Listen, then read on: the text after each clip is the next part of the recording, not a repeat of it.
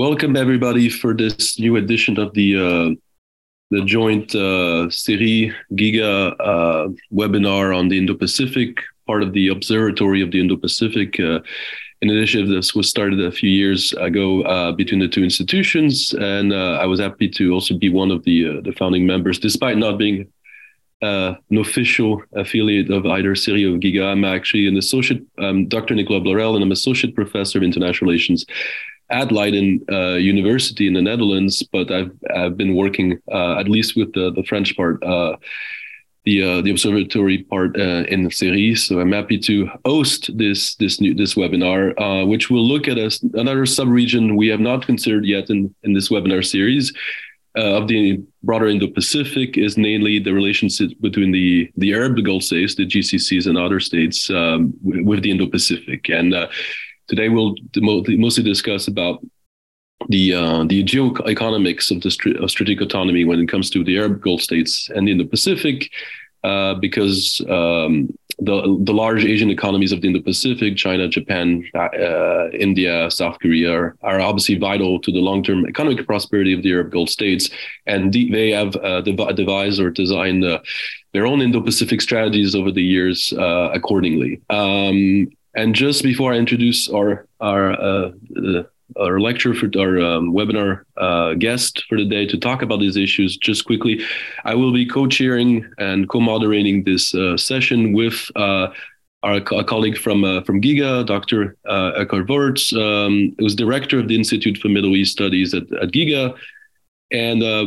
a professor for contemporary Middle East history at the University of Hamburg. And obviously, also I my own research interests touch a little bit the uh, relations between India and the Indo-Pacific and the Middle East, and especially India. And I think uh, the, the our guest today will talk a little bit about the Arab Gulf states' relations with India.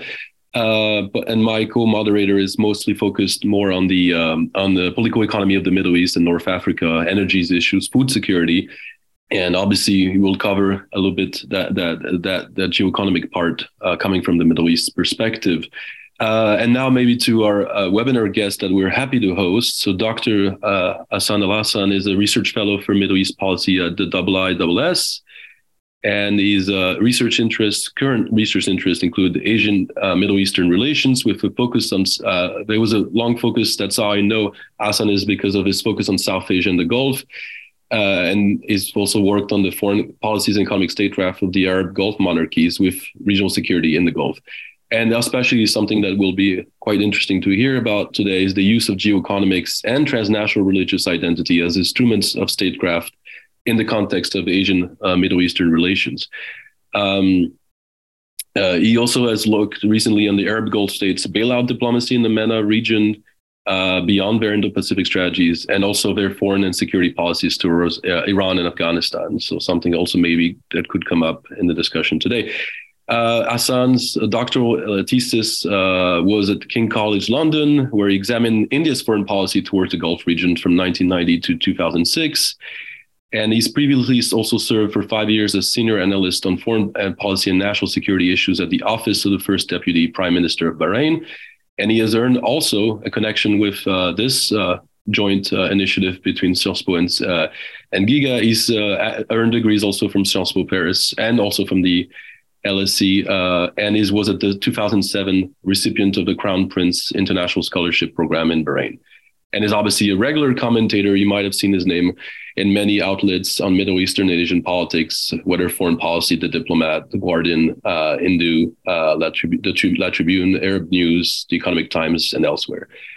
Uh, all right, that's me for the presentation. As you know, maybe the, the the ground rules is we'll have Hasan talk to us for 25 minutes. Uh, about uh, his presentation. Uh, and then we'll open up the discussion. I think Eckart and I will probably have a couple of questions. Uh, we'll use the prerogative as co-chairs to to open up the discussion with some of our questions, and then we'll open up to the to the wider audience uh, until and we'll be un, until eleven. Yeah. All right, Hasan, the floor is yours. Thank you again for uh, for joining us today. Wonderful. Thank you, uh, Nicolas, and thank you, Eckart, as well. Uh, it's a pleasure to be here uh, and to address um, um, everyone.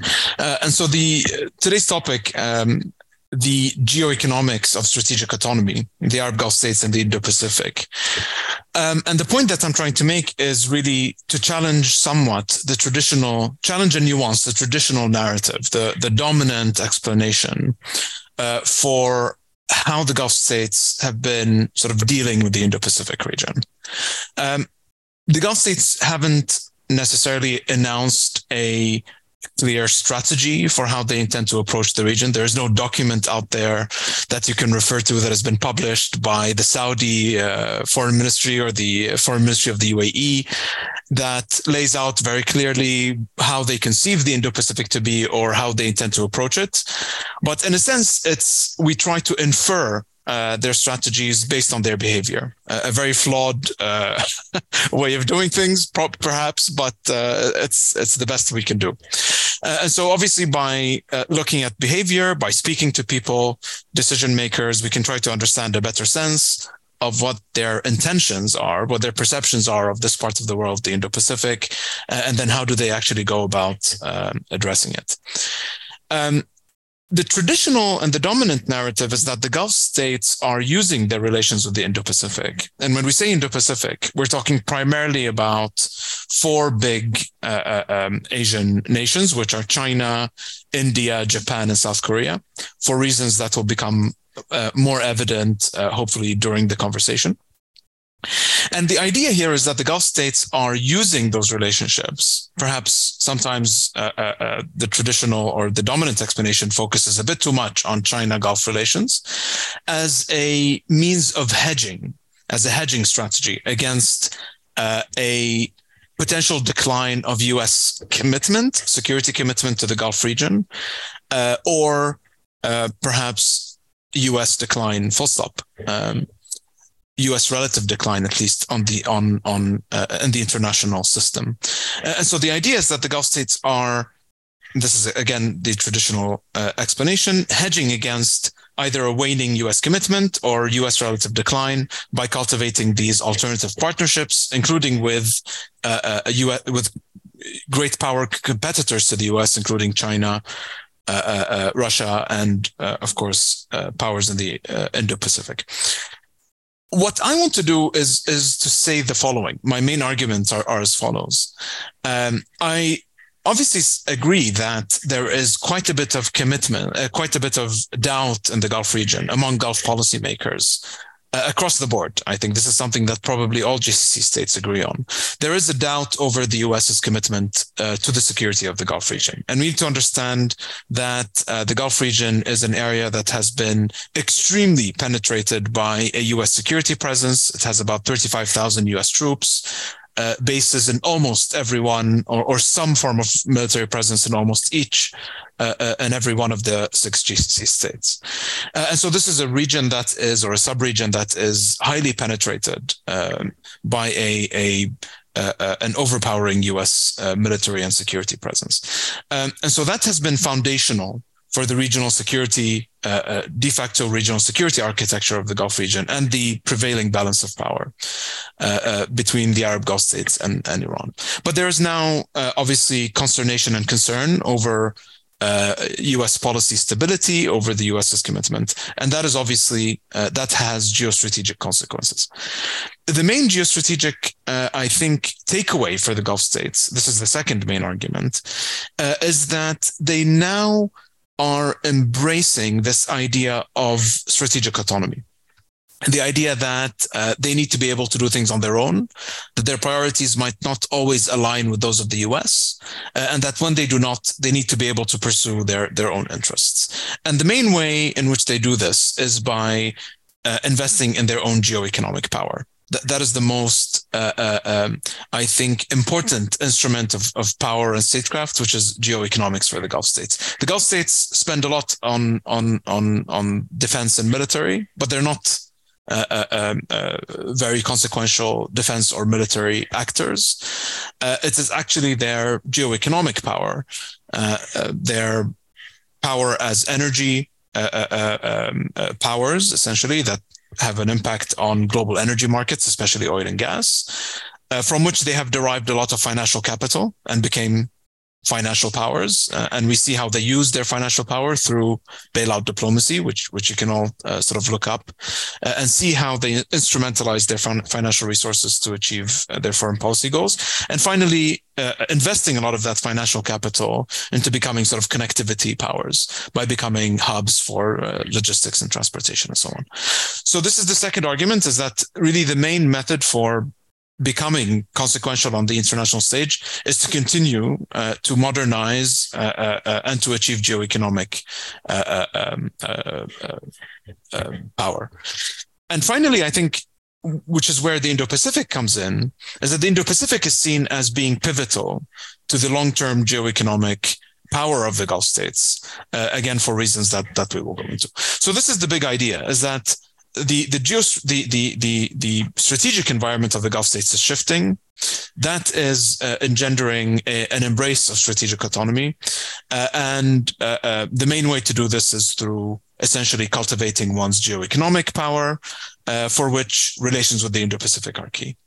Now, how does this sort of uh, let's say where are the tensions between this argument and the traditional or dominant explanation is that i don't necessarily think that strategic hedging is the best way to describe this dynamic, partly because strategic hedging imposes a sort of zero sum frame uh, uh, um, on this dynamic. And the, idea that you are hedging, uh, because, well, hedging has to do with how you manage relations between competitors. The point is, I think, from the Gulf perspective, uh, is that this is not only about China. Uh, it's also about Japan, India, uh, uh, uh South Korea, countries that are US partners uh, uh, and even allies. So this is not about investing in um, purely investing in relations with US competitors. And it's not about cultivating alternative defense or security partnerships. And we can also go into that. I think that's that's something that's um, often overstated. But to go into the uh, the first point, uh, where we describe a little bit and contextualize the Gulf states' strategic environment, and here I think uh, the most important point to remember is that the Gulf states uh, view themselves as facing an increasingly aggressive uh, uh, adversary, namely Iran, um, and we've seen an escalation in 2019, a perhaps a qualitative escalation in those competitive rivalrous dynamics within the Gulf region, where Iran directly targeted um, Saudi Aramco and Abqaiq and Khurais using uh, um, uh, UAVs uh, and missiles. Uh, and so the idea here is that this was a, an attack, of course, that um, uh, brought 5% of, I think, Saudi oil production offline for a few weeks. Uh, and that, of course, had reverberations on global energy markets. And this was a turning point, I think, both in Saudi Iranian relations, uh, but also managed to drive a wedge between the Gulf states and the US. Um, the key thing to remember is that this is not only an aggressive adversary from the point of view of the Gulf states, that of course has also been escalating its activity in the maritime domain. So we've seen attacks on merchant shipping uh, increase, especially since 2019. Initially, as a response to the Trump administration's maximum pressure campaign, now also part of a uh, gray zone uh, uh, war uh, under the threshold war with Israel, but one that, of course, has implications for the free flow of maritime commerce going in and out of the Gulf. but this is, of course, also an adversary that is now arguably a nuclear threshold state.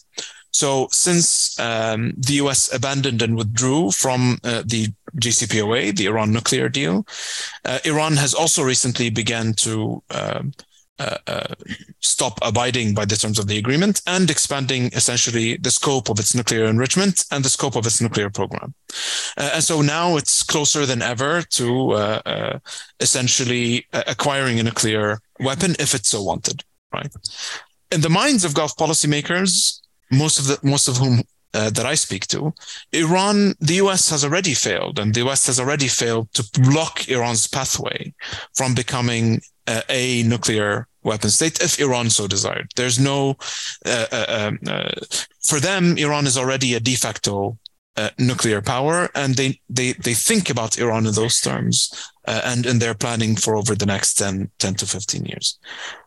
At the same time, um, they're primary strategic partnership with the US has been changing. Um, we can you know you can choose what date you want to uh, you, know you, you want to begin sort of this cas- cascade of diverging geostrategic priorities I like to start with 2011 because I think it's it's a it's perhaps an obvious uh, uh, starting point. But the point is that we've seen multiple occasions a uh, uh, through which the divergence in the geostrategic priorities of the Gulf states and the U.S. has become more and more clear.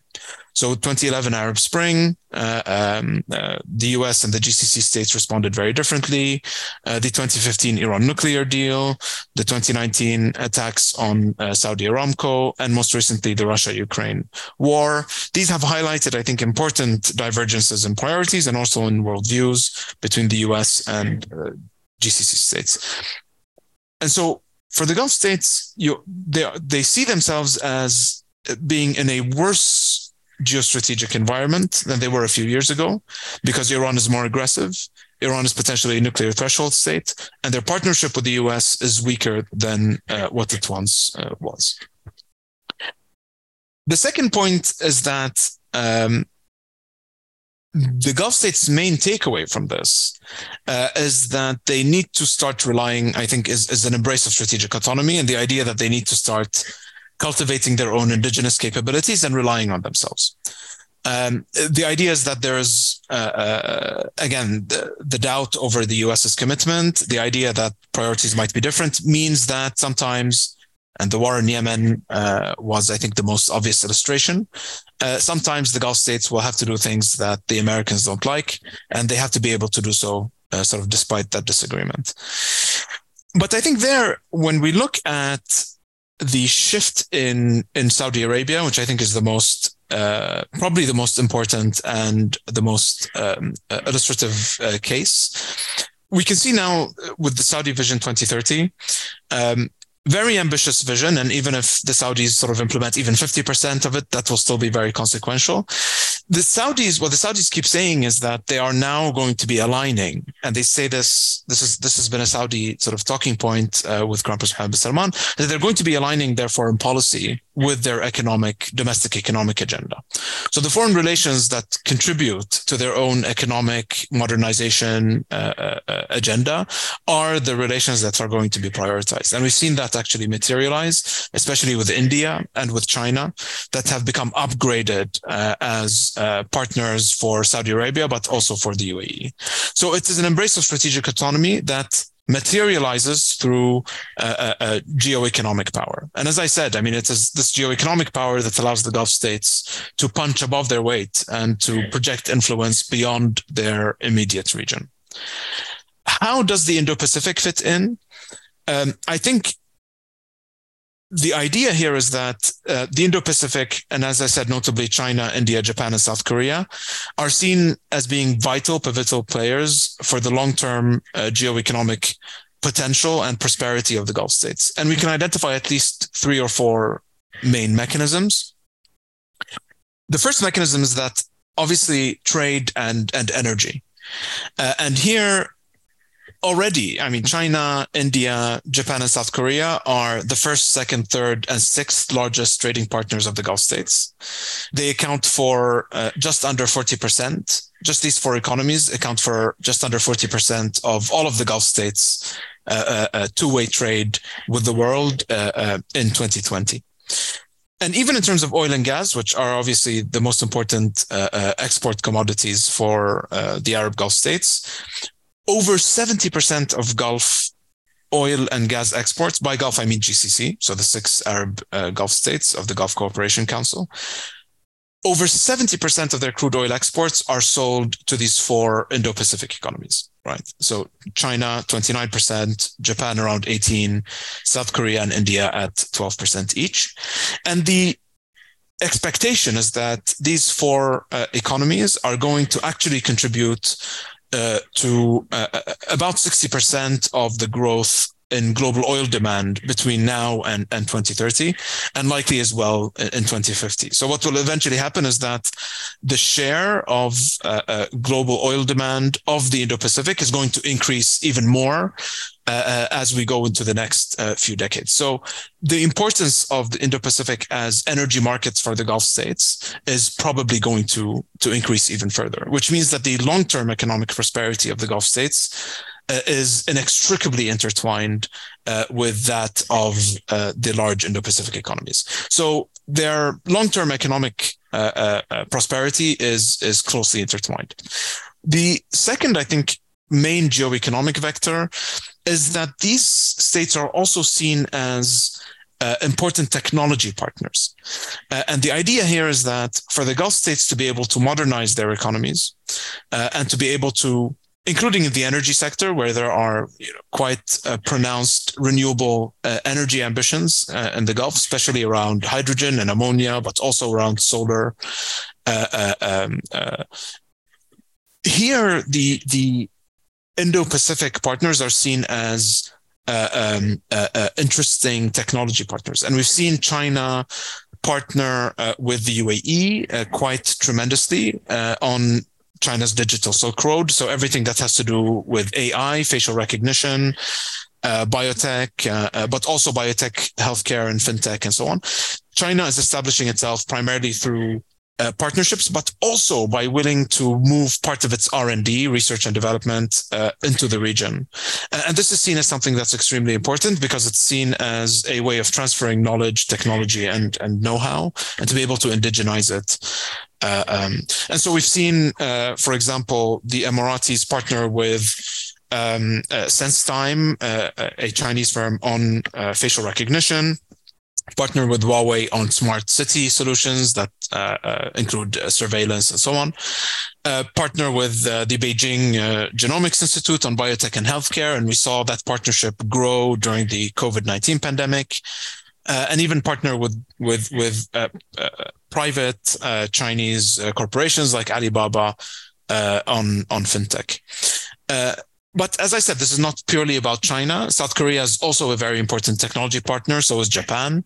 Uh, the Emiratis chose to partner with the South Koreans uh, to build uh, their first uh, uh, uh, nuclear power plant, Al Barakah. And we've seen Saudi Crown Prince Mohammed bin Salman just return from South Korea, having signed billions worth of deals, many of which are going to span uh, the uh, technological space. I think the third the third main vector, geoeconomic vector of this um, relationship is the idea of, ge- of economic resilience, um, because the Gulf states are actually, while obviously very important energy and, and even financial players. They're also very, very vulnerable on multiple counts. Uh, so, for example, on, on food security, the Gulf states uh, import, I think, about 85%, 80 to 85% uh, of their food. Uh, uh, consumption, um, or at least 85% of the food that they consume is imported, actually. Uh, and so here, being able to establish geoeconomic resilience in areas like food security or vaccinations when we saw uh, the COVID-19 uh, global health pandemic uh, breakout. Here, the Indo-Pacific is also seen as being as being very interesting. And actually, India, uh, um, which is the largest uh, export, uh, largest source of food imports for the UAE in terms of quantity, third largest for Saudi Arabia, um, Iran, Pakistan also uh, uh being obviously important food uh, partners for the UAE. The Gulf India partnership is almost built on this explicit energy security for food security understanding. And so India is seen as, as an extremely important food security partner for a, a, a region of the world which imports over 85% of the food that it consumes. Um, we saw a similar story play out with, with vaccinations, uh, uh, where uh, China partnered with the UAE and Bahrain on trialing the Sinopharm uh, vaccines, uh, uh, and with India prioritizing the Gulf region on uh, exports of and supplies of, of vaccinations uh, as well. So the third mechanism here that, that I identify is essentially uh, uh, uh, geoeconomic resilience, which is how uh, uh, the Gulf states rely on their partnerships with Indo-Pacific powers uh, in order to be able to improve their own economic resilience, especially in the areas of food um, security and public health. Um, and so, uh, very briefly to conclude in, in, in, just under 30 seconds, the idea here uh, uh is that the Indo Pacific, I think, is seen uh, by the Gulf states as being pivotal to their ability to mitigate the risk of depending uh, excessively on the United States and on uh, partnerships with, with, with the British and the Europeans partly because of divergent uh, priorities. They they see the United States as prioritizing great power competition in uh, uh, uh the Indo-Pacific and in the Eurasian landmass, um, but also because of divergent worldviews. And so the the idea is that uh, um, uh, the best way to mitigate uh, this risk of uh, depending excessively on one partner is a to develop other partnerships and other relations. And this is something that uh, uh dates back to the um, uh, early 2000s where we saw a, a strong push by the gulf states to engage um, south asian and, and, east asian powers. But also to invest in one's um, indigenous capabilities primarily by uh, uh, uh, pursuing um, economic modernization and diversification by building these technological partnerships, but also being able to use them to enhance um, economic resilience. I'll stop there. Many thanks, Hasan, for this uh, for for for, uh, for this uh, very interesting, comprehensive, yet well well timed uh, overview of uh, of both the the current geoeconomic pivot that's going on. I think around for the GCC from over dependence to the U.S. to other partners, and mainly from the within the Indo-Pacific for these various factors, reasons that you mentioned, and also a little bit of perspective about what we could expect happening uh, further in the coming years. So I, I think that was uh, quite interesting. And um, and again, thank you also. I didn't even need to pull out uh, my the five minute uh, indicator. Um, so thanks you for also to keeping to your time. Uh, so we'll have plenty of time for discussion. I'll I'll think I'll give the floor to Eckart, who probably has a, some questions to to start up the discussion. And just quickly, if you uh, in the audience want to ask questions, you can ask them through the chat, uh, the Q and A option and then we'll call on you or uh, if we can maybe bundle some questions that overlap we'll might we might do that. But if there's in single individual questions we think you might want to ask directly we'll call on you to to ask to Hasan. But uh, I'll leave the floor now to Eckart we'll start the discussion. Yeah thanks a lot Hasan. It was extremely interesting for me and I look very much forward to this uh, bailout diplomacy data set that you will publish at, at one point in time. It's really a, a, very interesting, very valuable, and, and a very important angle to analyze foreign policy of Gulf countries. Uh, I think you have also shown quite nicely how this very close energy relationship that has been going on for a couple of decades with Asia now transforms, at least uh, uh in, in some cases, into kind of more strategic relationships. You mentioned artificial uh, uh, surveillance technology also with, with China uh, and so on. Um, having said that, I'm supposed to to to to ask some questions to be critical. Yeah, you know, academics have to make everything messy. So I'm wondering uh, three things here. First of all, how effective has been bailout diplomacy really in the past? And uh, uh secondly, uh, what is uh, uh, can it really replace other strategic considerations? And what will you do if there are serious uh, conflicts between those Asian partners, or if those Asian partners are acting against your interests, for example, in the case of Iran. Um, bailout diplomacy, how has that worked with Iraq or with Jordan? You have wired billions of money, and well, Iraq invaded you, yeah, or at least Kuwait, and threatened uh, uh, Saudi Arabia and other Gulf countries. Jordan sided with Iraq at that time. Yeah? So uh, uh if bailout diplomacy has not really worked. The leverage is rather limited if push comes to shove. Yeah, and I also doubt that you know all these rumors that Pakistan might provide a, a, nuclear umbrella to the Gulf countries because of the billions they have wired. I don't think so, right? If push comes to shove, they, they will make forward looking calculations. Um, so I think the value of this uh, bailout diplomacy, it has been practiced, no doubt about it, but the value actually has been rather limited. So if it hasn't worked with Jordan, why should it work with India or China? I don't really see that, especially that China has a large current account surplus itself. Yeah? Um, so uh, uh, they don't really need your money. On the contrary, they look uh, uh, at foreign investment opportunities like the Gulf countries, at least in those years when they have a current account surplus, which is basically uh, in years when oil prices are higher, which also points, of course, to this whole uh, issue of a global financial system, which is still very much dollar based. Yeah? And uh, yes, Gulf countries talk a lot about China as an investment destination, but uh, the reality is uh, uh, the the Chinese yuan is not even convertible convertible yet, yeah. And Gulf countries certainly will not invest their money there, there uh, as long that is the case.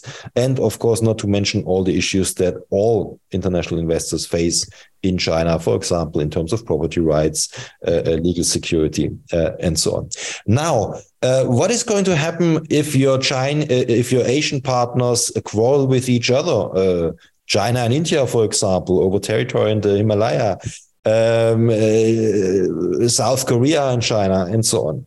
Uh, and especially, what are you doing when they are acting, not if, when they are acting against your interests? China has a very close relationship uh, with uh, Iran, right? That doesn't go together with your outline about Iran being a major strategic threat and, and the US wouldn't be reliable anymore. So I don't really see here an alternative. And you said it yourself, right?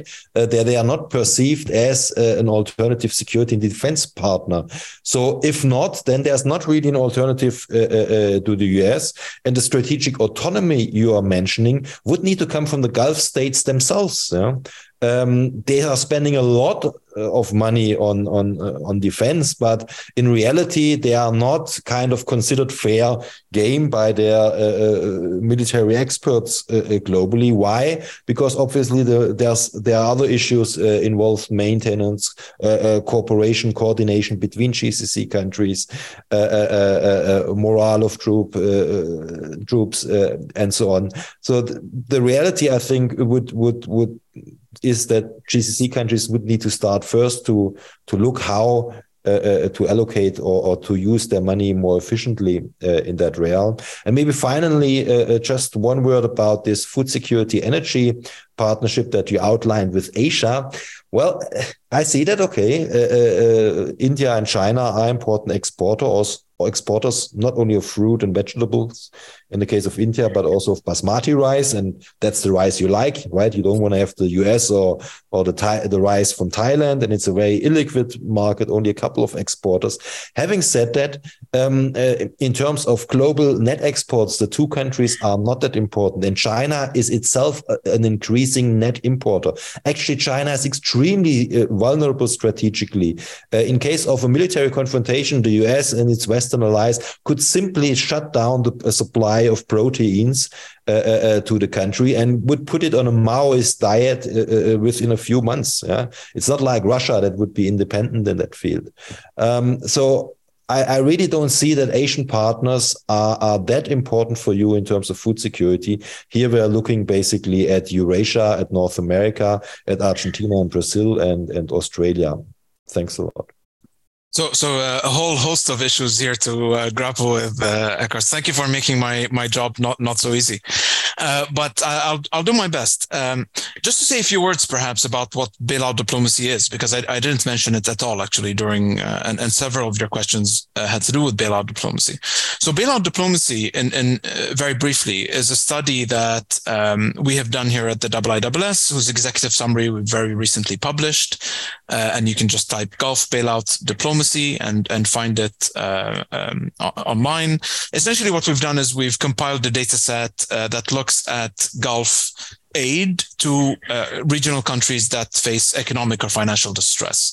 But it's a very specific kind of aid. So it's not humanitarian aid or private charities or military or so on.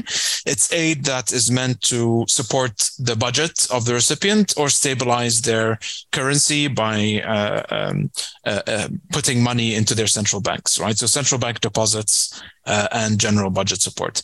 And what we've done is based on this data set that we've captured, we've gone into country case studies to see how do the Gulf states use this as an instrument of foreign policy? Can they use this money to achieve their foreign policy objectives, say in Yemen, Jordan, Sudan, Iraq, and elsewhere?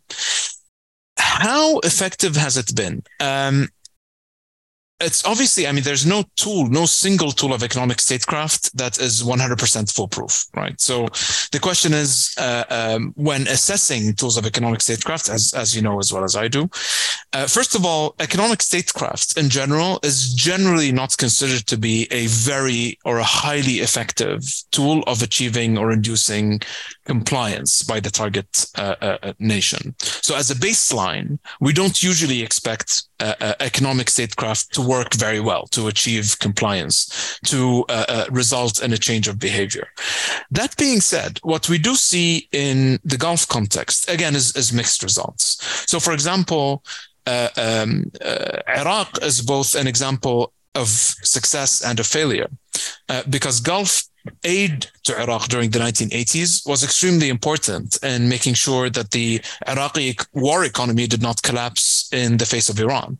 Uh, Iran was perceived as the more threatening uh, actor because it was the country that had just undergone revolution and was trying to export its revolutionary ideology uh, to the rest of the Islamic world.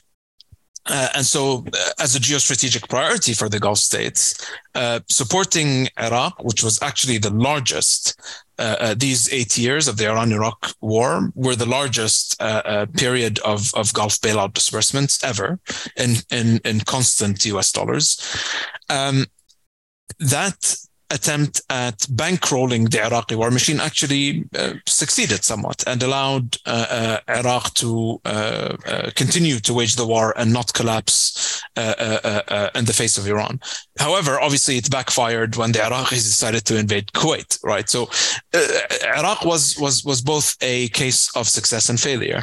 Now, bailout diplomacy has does not achieve total compliance, but the Gulf states have used it, uh, for example, to rally Egyptian, Moroccan, Syrian support uh, against Iraq in 1990. That was somewhat effective. But they've also used it to shape domestic political transitions following the Arab Spring.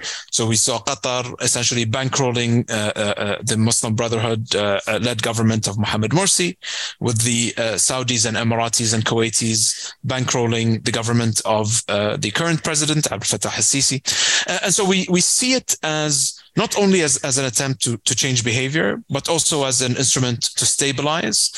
And the idea is that you can simply look at Yemen uh, and you can simply compare the cost, for example, of the war in Yemen versus what uh, uh, it would have taken economically to stabilize and, and bail out Yemen. Because Yemen actually was a very late recipient of Gulf uh, bailout funding. It was really only after, just before the war started, that Yemen started receiving serious amounts of bailout uh, uh, money. So, so the point is that in terms of achieving uh, its its stated objectives, we have to keep in mind that much of it much of it is actually about simply stabilizing uh, uh, neighboring countries like Egypt and Yemen and Jordan and making sure that they don't default and making sure that they're not bankrupt.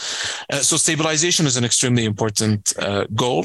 Uh, um, uh, but even in, in terms of inducing compliance, it's been somewhat of a mixed record. And then the point is that, you know, what is the alternative? And is the alternative less or more costly? And is it less or more likely to work? Right. So we have to contextualize our assessment of uh, uh, the effectiveness of Gulf economic statecraft, obviously, against those questions. Uh, to turn sort of more to the um, uh, Asian discussion, um, it's interesting in a sense. Um, I think it's very important to keep in mind that, and, and, I think you know you did mention this, but the Gulf states are not looking to replace the U.S. with China, India, Japan, or, or South Korea. Uh, but obviously, the, the, point is that I think uh, what they're trying to do is to see how they can leverage those partnerships uh, to get things that they want. Uh, and what I tried to do was to look at the geo-economic component of this. So, in terms of technology, uh, trade, energy markets, food security, and we can go into the food security bit in greater detail. There is a small defense component as well. So, for example, there are there is some indication it's you know out in the public domain that the Saudis might be partnering with the Chinese on uh, development of missile capabilities, for example, right? Which is something that the uh, uh, Saudi Arabia's Western partners have not uh, uh, uh sold the, the, the Saudis yet.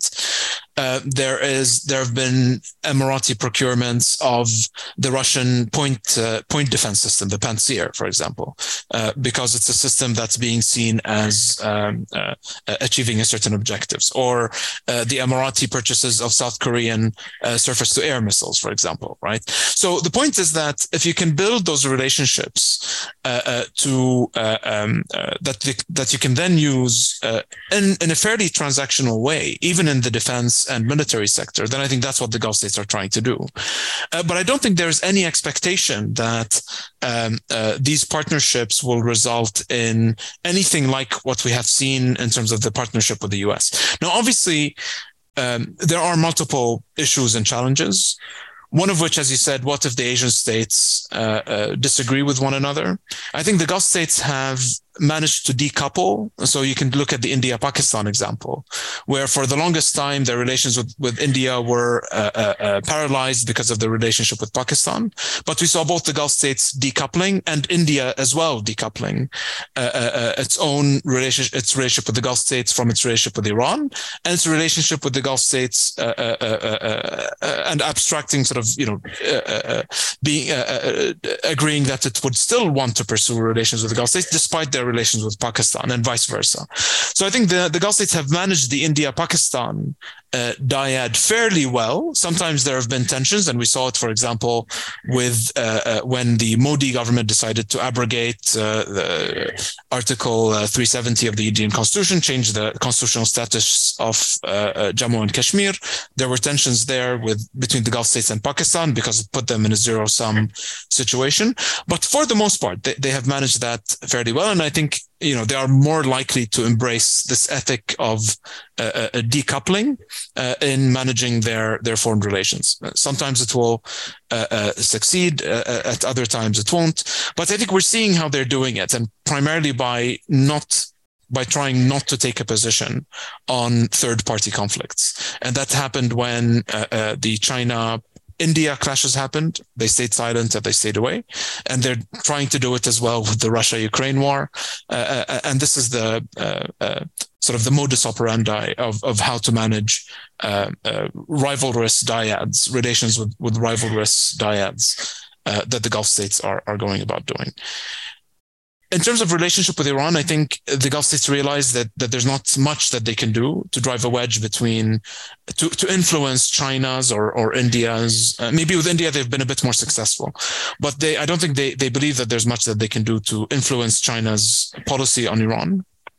But the idea I think here is that uh, uh, um, does should that and does that necessarily need to prevent the Gulf states from developing closer relations with with China nonetheless? And I think the conclusion on the Gulf side is that it doesn't. Uh, and that perhaps uh, by uh, um, giving the Chinese a, a, vested interest, a stake in the economic prosperity of the Gulf states, by allowing the Chinese to invest in upstream oil and gas, uh, or to or, or, by inviting Chinese and and, and uh, uh, uh, investments into the Gulf states, that essentially this might induce the Chinese to uh, uh, um, try and, and, and, weigh in on the Iranians. But I think the expectation is is very very low. finally, I think that doesn't mean that the Gulf states don't want a defense and security relationship with the US anymore. Uh, and actually, the Gulf states continue to say, I mean, the Saudi foreign minister says this all the time, that they still view, and I think they mean it, the United States as their primary and their main defense and security partner. Uh, but they also realize that the United States is not going to be a comprehensive security partner. Um, the threshold for a U.S. militarized response in the Gulf is now is now very very high. There's almost no U.S. conventional deterrence against Iran, short of perhaps an outright uh, uh, Iranian attempt at invading one of the Gulf states, which is extremely unlikely to happen. Uh, uh and and this, I mean, the conclusion is obviously because of the lack of a U.S. response to the 2019 uh, Iranian attack against Saudi Aramco. Who would have thought, you know, 10 years ago, uh, if you had asked me whether the US would respond militarily, I would have said, of course, hands down. You know, I'd be willing to bet hundred dollars uh, on on a US uh, uh, militarized response. Uh, but I think we are now in a strategic uh, environment where the Gulf states still view the US as the most important defense partner, but not as a comprehensive partner that can provide sort of comprehensive across the spectrum deterrence, even against Iran. not to mention non-traditional uh, security concerns like food and uh, public health and so on. Thanks, Hasan. Because Eckart had given you a lot of material to discuss and uh, and to reflect on. Uh, I received as a yeah, for the sake of time, I, am going to bundle a few of the questions I saw in the chat and might add a little bit because I had a question that's related to the first question I see here from about the I2U2 uh, and out that's uh, the Quad or the West Asian Quad as it's called in India, um, and how that evolving in the future. And uh, maybe your take on the GCCs and where does strategy come with multilaterals? We're uh, Franco-German uh, collaboration, so I might also want to bring in the EU or Europe in this because they're also parts of some of these multilaterals. I'm thinking about more specifically about the France, India, UAE um, trilateral. So uh, because it's focused on the Indo-Pacific, so maybe uh, all these multilaterals come into the GCC strategies. Uh, uh, there's a mention from Jakarta about Indonesia. Uh, you didn't mention Indonesia, but you focus on uh, purposefully on these four big economies, but maybe uh, Indonesia and other partners in the region, uh, but focusing mainly on Indonesia if it fits in some of these uh, partnerships, especially because you mentioned transnational religious uh, also um, factors maybe coming in at some point, not just in geoeconomics. And finally, the question about yeah, you mentioned decoupling between the, the Asian partners, but the US is, might still be a, a factor. How, how can the UAE, for instance, balance ties China and US slash India? A question coming from India. Uh, the US has, for instance, the US has put both on hold sale of F-35s due to UAE buying Chinese Huawei 5G. I don't know if it's directly linked or has been conditioned that way, but it's uh, how does that do they balance also the the US and opening up to to China? I know it's an issue for Israel also, for instance. So um, maybe if you can reflect on these three issues. Yeah, thanks. Sure. So, so on the I2U2, uh, my my my colleague Viraj Solanki and I recently uh, wrote a blog piece on I2U2, uh, um, and the main argument that we were making is that um, the I2U is that the US is pushing the I2U2 to be more of a geo-economic grouping. Uh, um, uh, the point is that uh, if you look at what the US is trying to do globally to counter China's uh, geo-economic influence, uh, so, what is the US doing to counter the BRI? Essentially, we've seen two big uh, uh, initiatives. One is the partnership on uh, for global investments in infrastructure, the PGII, and the other is the Blue Dot Network. Uh, and here, the first one is essentially, you know, the Chinese are investing in global infrastructure through the BRI. Can we, through the G7, uh, do something together to provide an alternative? And so here there are, you know, very impressive pledges about how much money the G7 is going to mobilize and raise uh, to uh, address the shortage in um, uh, global uh, infrastructure investment. The Blue Dot network that the US is launching with Australia. Uh, and that they're they're essentially operationalizing through the OECD is part of the same battle, albeit on the on the normative side of things. So uh, it's essentially establishing a criteria of what is a responsible investment, uh, and then essentially, if you tick the boxes, then you get the blue dot, and that's essentially a signal to emerging uh, and developing uh, economies that you know this is a sound uh, um, source of investment. And the idea here is that is to counter this idea of a, a, Chinese debt trap diplomacy, for example, which is a very contested idea that I don't necessarily uh, endorse. Uh, but this is this is the, the sort of the narrative. Um, uh, uh, um, uh, that that is shaping the U.S.'s global geoeconomic designs. Within this, um, in this global geoeconomic context, the US is, I believe, using I2U2 as a means of extending these uh, uh, uh, initiatives, its its attempt at uh, uh, uh competing with the with with the Chinese BRI through a patchwork of transregional partnerships like I2U2. So it's not coming and, and imposing an anti-China lens on the coalition, but all of the issues that they've identified are the same issues that they want to work on through the PGII and, and the Blue Dot Network and so on, which which have to do with norms on investments and infrastructure and technology and, and so on. So this is the uh, and, and, the reason why I mean we, we we say this is that even issues like maritime security have been dropped from the press releases that have to do with I2U2. So the first press release that was a foreign ministers uh, meeting uh, included things like uh, maritime security and so on when the summit was very quickly elevated to a leaders level meeting, there was no reference to maritime security and it became entirely about investments and infrastructure and technology and so on. So I think the, the, the US sees this as a way of extending what it's trying to do through the G7 uh, uh, through these, this patchwork of multilateral uh, coalitions. Here, the UAE is very interesting because I2U2 is obviously about India, Israel, UAE, and US. If you look at the India UAE relationship, it's obvious that the UAE is becoming the, the, the fulcrum or the center point for India's engagement uh, uh, uh in the Western Indo-Pacific.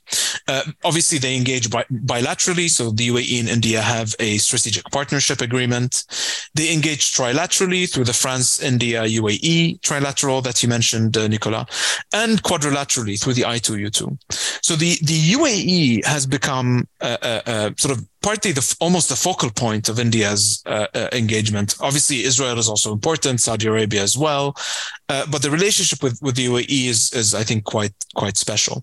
And the, from the Gulf states' perspective, this is also an important way of being able to demonstrate influence, uh, of ha- having multiple touch points with with with, with the United States, uh, uh, and obviously also doing more with at least for the UAE and to a lesser extent Bahrain, Israel under the umbrella of the Abraham Accords on Indonesia, um, there are at least two main reasons why I don't mention Indonesia, which is a it's it's not as big of a trading and economic partner as the um, uh, the, the as India and the East Asian states. Uh, but two, also because I don't know as much about South Southeast Asia as I know about uh, uh, uh South Asia, for example. Uh, so it, it, partly has to do with my own blind spots and and ignorance. Uh, but I do see Indonesia primarily from a transnational, as you said, Nicolas, religious identity lens. Uh, and here, um, this is a, a, slightly different discussion because this is about, I mean, you know, even as a Gulf foreign policy analyst, in a sense, Saudi Arabia is caught in between its traditional role as champion of uh, uh, transnational Muslim causes, you know, uh, custodian of the two holy shrines, Mecca, Medina, Saudi Arabia's uh, uh, uh export of uh, Salafist, Saudi Salafist religious ideology, and so on, and its new foreign policy role, especially under the present leadership, of becoming a, G20, a G20 you know, global geoeconomic conventional normal power. Um, and and I think there is some tension between these two uh, foreign policy roles for Saudi Arabia. It's not completely abandoning the uh, um, its role as a champion of transnational Islam, uh, and we've seen that competition play out, for example, in 2019, uh, uh, uh, when the Pakistanis teamed up with, you know, Pakistan, Iran, Malaysia under Mahathir bin Mohamad at the time, Qatar before the Al Ula agreement and the and the GCC reconciliation, uh, uh, meeting as part of a summit in Malaysia and potentially thinking about doing coming up with an alternative to the OIC, the Organization of Islamic Cooperation. Indonesia was an interesting player there because initially the Indonesians were expected to attend, but they then pulled out at the last minute. Uh, uh, and the idea there was that it was uh, uh um, uh, they pulled out as a means of you know in order not to upset relations with Saudi Arabia. but we have seen um, to an extent this rivalry, this competition on transnational religious grounds slightly die down. I think partly because of you know multiple reasons, including Mahathir bin Mohamad's departure. um, the reconciliation with Qatar uh, and the in the Al Ula agreement, the detente with Turkey. So we've seen uh, um, uh, Turkish GCC relations revive in in uh, over the past two years, and we've seen Turkey reestablish a relationship with Egypt, but also with the UAE and with Saudi Arabia. And we're now to go back to the bailout diplomacy part of this, talking about a potential five billion dollar Saudi deposit in the in Turkey's central bank. Um, and so we've seen a de-escalation uh, in the in Saudi Arabia's and the UAE's relations with Qatar, with uh, uh, Turkey, with Malaysia, and including with Iran, now with the Saudis uh, uh, um, uh, engaged in bilateral dialogue with the Iranians and the UAEs, and the UAE having reestablished diplomatic relations with, with, with Iran as well. So I think as a result of these détente and, and de-escalation dynamics uh, between Saudi Arabia and the UAE on the one hand, and Qatar, Iran, Turkey, uh, uh, uh, on the other hand, we've seen sort of a, a, a, playing down or a dying down of these competitive dynamics on the, the transnational religious um, level of things. Thanks, Asan, for um, addressing all these questions. I think we just have a couple of minutes. Maybe Christophe, I think you wanted to ask Asan one last question. Yeah. Well, and, and make a comment. Thank you, thank you so much, Asan, for this very interesting uh, well extension of uh, our domain of expertise. We had not gone that far uh, geographically um, till till now. My, my comment precisely, and um, you may uh, respond if you look at it as a question, uh, is that uh, Indo-Pacific has become a word, a formula that covers uh, many more things today. You know, uh, the, for the West, for those who initiated this policy, the subtext was how can we balance China? How can we uh, some of them would even say contain China and, and, and the BRI. You look at it as a purely geographical domain where China is one of the partners and the BRI one of the avenues for cooperation. You know, so the same words are now interpreted according to the place where they are used in, in, in different perspectives. And, and and my quick question, but I think the response is very now clear after you responded to other questions.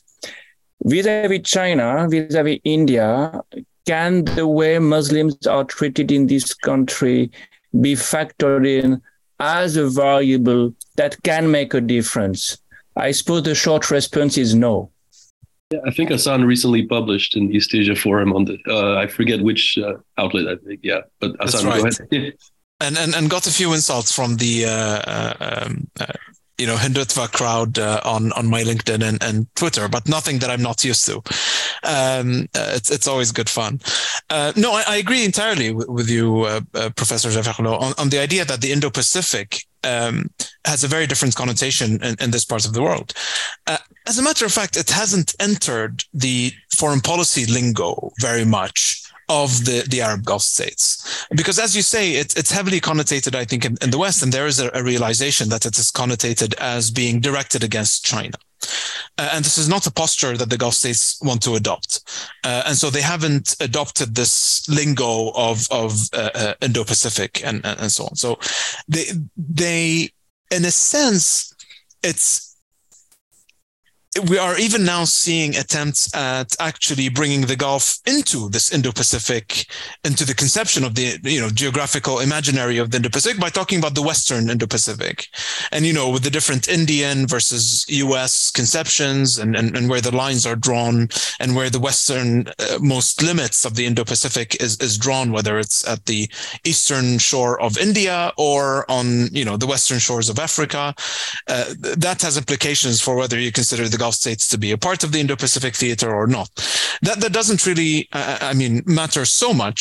Uh, I think it matters insofar as the Americans, as whether the Americans, uh, from purely from a, a, sort of a, a geostrategic perspective, whether they consider the Gulf to be part and parcel of their Indo-Pacific strategy.